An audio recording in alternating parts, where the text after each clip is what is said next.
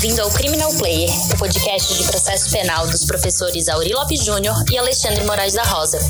O Criminal Player é um apoio da Emais Editora. No site www.emaiseditora.com.br você encontra material de qualidade e gratuito. Siga o Instagram @emaiseditora para ficar por dentro das novidades. Você pode seguir também o Instagram dos professores Auri Lopes Júnior, arroba Auri Lopes JR, e Alexandre Moraes da Rosa, arroba Alexandre Moraes da Rosa, para ficar por dentro de tudo o que acontece no mundo do processo penal.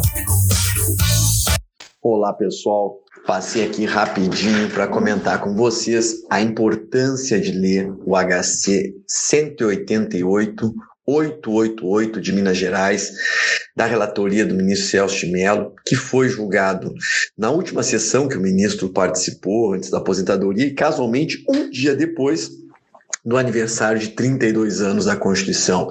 Nesse HC 188, 888, mais uma vez o ministro então decide e dessa vez foi é, uma decisão acolhida pela turma por 5 a 0, então a unanimidade, a segunda turma do Supremo Tribunal Federal entendeu que é ilegal por violar o artigo 311 e inconstitucional por violar a estrutura acusatória, a conversão de ofício da prisão em flagrante em prisão preventiva.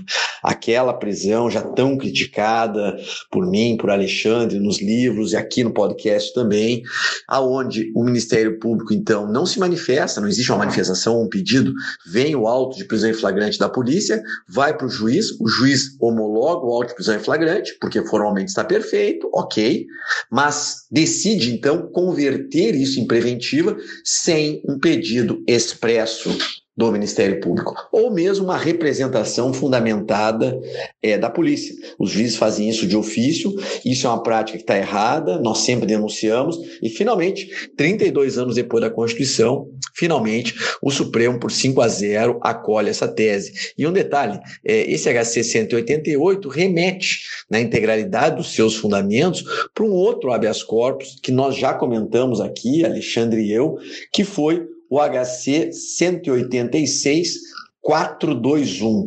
Nesse HC, já tratado por nós aqui numa outra oportunidade, foi a primeira decisão, é, uma decisão monocrática também do ministro Celso, aonde ele afirmou categoricamente a ilegalidade.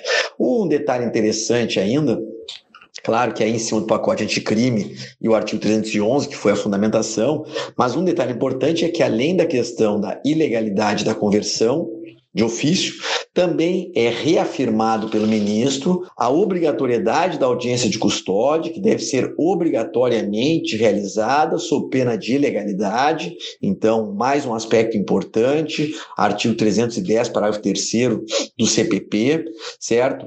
Então, junto vem a questão do, da prisão de ofício que não pode e também da necessidade da imprescindibilidade da audiência de custódia. Então, em suma, uma decisão que precisa ser lida e precisa ser assimilada pelos juízes de primeiro grau, pelos tribunais e que vale muito a pena a leitura por vocês. Ministro Celso se afasta do Supremo, vai deixar uma lacuna ali realmente muito difícil de ser preenchida.